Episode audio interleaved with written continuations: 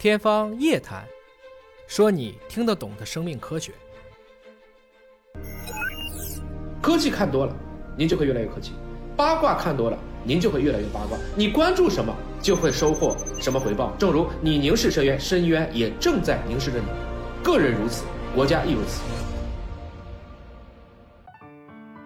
有人研究能量无极限啊，有人却断言牛顿姓朱，这是怎么一回事？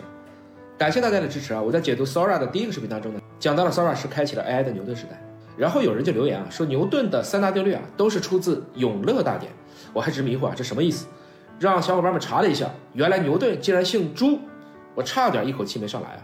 这个梗啊是这样的：牛顿一六四三到一七二七，我们知道明朝到一六四四年就刚好是结束了，所以牛顿呢原名叫朱慈顿，是崇祯帝的幼子。一六四四年牛顿出生不久，明朝灭亡。皇家有一个义仆锦衣卫，抱着襁褓当中的牛顿逃避追杀。后来呢，牛顿颠沛流离逃到英国。自此呢，因为不敢再姓朱了，就把朱的这一撇一捺去了，改朱为牛。又因为自己处于异国他乡，自觉愧对祖先，故把字辈当中的“词字隐去，再改“顿”为“顿”。那这个“顿”的意思呢，是他顿悟。也就是说，因为这个义仆锦衣卫啊，在逃难之际带走了永乐大典，那牛顿的数学和自然科学方面的贡献。大多是《永乐大典》里面记载的，好吧？按这个逻辑，英国就真该起源于湖北英山。我们在倡导和各国文明互学互鉴的时候，这样恶搞的段子，竟然在相当的群体内还有广泛被引用，甚至相信。大家想一想，当韩国人讲屈原是韩国人之时，我们当然气愤。那么，如果英国人知道牛顿姓朱的时候，不知道他们该生气还是哭笑不得呢？说实话，就这两周啊，全球的科技新闻确实不少。世界模拟器 Sora 的横空出世。英美达一夜之间市值增加了两万亿人民币，奥特曼提出了七万亿美元重构 GPU 生态的畅想，而美国直觉机器公司研发的月球着陆器奥德修斯在月球也已经着陆了，这是一九七二年以来美国的首次，也是全球私营部门所主导的首次登月。中国方面最有想象力的技术是上海光机所与上海理工大学等科研单位合作，实现了超级光盘的原型。这个光盘的存储容量，根据论文当中介绍是普通光盘的上万倍。单盘的等效容量能达到 PB 的量级，一个 PB 是二十四 TB 啊，所以这个研究成果呢，就在二零二四年二月二十二号发表在 Nature 杂志。尹哥和小伙伴们觉得这项工作虽然还有挑战，但一旦实现量产，确实非常的有意义，很大程度上讲能解决一部分存储的卡脖子问题。稍后我也会出一个详细的解读。当然，尹哥更多的想吐槽的事儿。是国内对于全球又多又密的重大科技新闻的重视程度，几乎我们在很多的媒体上都看不到，反而远远不如某些吃瓜八卦的热度。同一期自然，美国方面最令我们震撼的项目就是这个，普林斯顿团队利用 AI 的技术，在可控核聚变上面的算法的突破。他们用人工智能技术，可以提前三百毫秒，也就零点三秒，预测到了核聚变等离子的不稳定态，而这点点时间已经足够。我们通过约束磁场调整来应对等离子体的逃逸，从而避免了这个反应过程的中断和不稳定性。我一直非常关注可控核聚变，我也知道中国几个团队在此领域同样是在全球并跑甚至是局部领先的地位。我跟几位业内朋友的交流啊，他们也都非常的高兴，认为这件事情是具有里程碑意义的。因为当下通过这个苏联人发明的托卡马克装置所实现的可控核聚变系统，其高约束的模式控制要依赖于温度。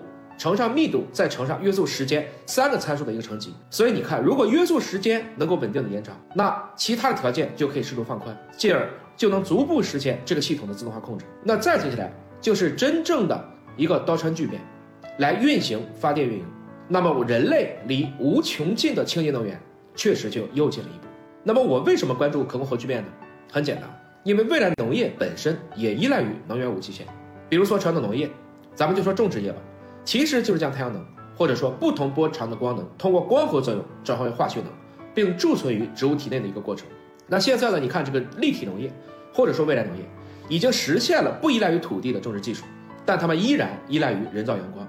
如果这个人造阳光的能量可以来自于可控核聚变，那不就可以大大降低能量获取的成本了吗？同样的，人工智能三支柱：数据、算法、算力。什么是算力呢？如果大家把电就看成是无差别的能源，那么我们可以把算力看成是有智慧的能源。所以，无限的算力除了需要无限的芯片，让这些芯片能跑起来，背后则需要无限的能源。我们今天还远远没有达到一级文明，也就是能把地球全部的能量都用起来。当下的卡尔达舍夫指数也就是零点七到零点八之间。而今天的发电消耗和成本还远远不足以支撑我们期望的需求。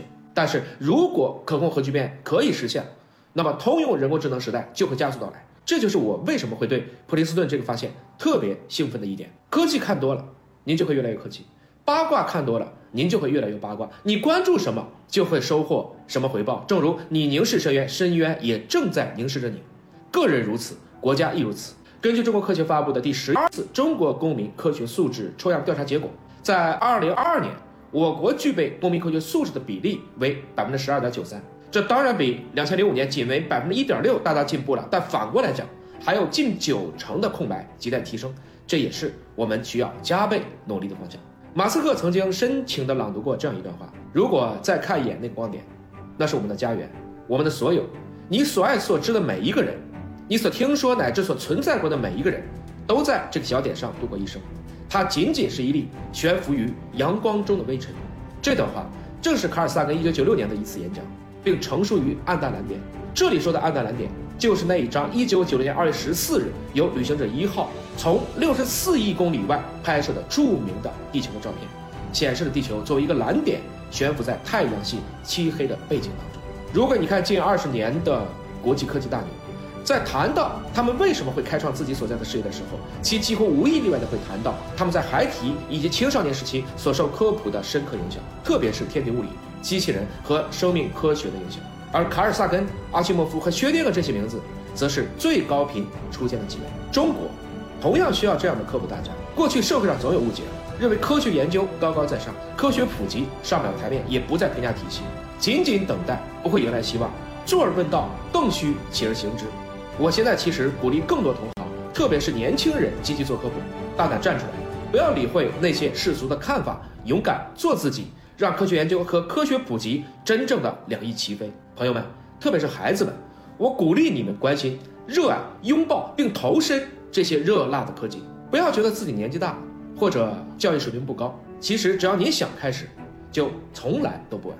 切记莫向外求，反求诸己，因为你唯一的敌人就是你自己。你喜欢的和渴慕的人，就是尚在隐藏的待开发的自己。去给自己一个喜欢的未来版本吧。很多人会问我啊。你哪有这么多时间去学习和思考？其实学习和思考恰恰是我的生活方式。无论多忙碌啊，我见到有些人，他们总在迭代自己的思维和能力，遇事有条不紊，平时胸有成竹，不论酷暑严寒，总能收获精进和风光。善于思考的人，心中装着目标，脑中装着路径，手中不慌不忙的执行。这样的人，无论在哪个领域，无论在什么时区，他们都会努力追求卓越，从不轻言放弃。过去不可追。未来还没到，只有现在才是可以把握的真实的当下。当下就是未来的微分，未来就是当下的积分。所以，把握当下就是把握未来。换句话讲，你怎么过今天，你就怎么过今生。预测未来最好的方式就是创造未来。谢谢您耐心听到这里，听了就要做，我们一起创造未来。